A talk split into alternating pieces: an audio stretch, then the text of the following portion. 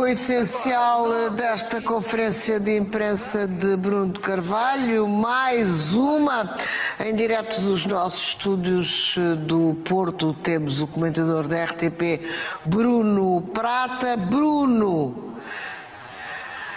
atrevo-me a dizer que isto é mais do mesmo, não é?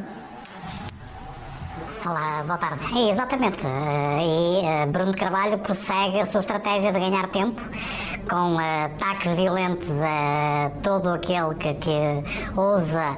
questionar a sua continuidade, que ousa continuar as suas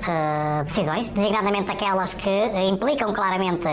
uh, não, respeito, não respeito pelos estatutos. Uh, ainda hoje tivemos notícia da admissão de Guilherme Pinheiro, um elemento da SAD que curiosamente era o responsável pelas negociações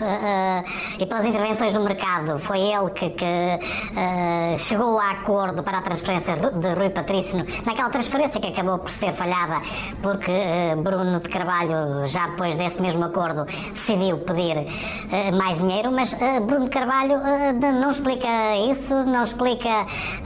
porque é que destruiu, do, ponto de vista psicológico, uma equipa em quatro meses, não explica porque é que o Sporting está envolvido num caso como o Caixa Futebol, em que aquele que era até então o seu braço direito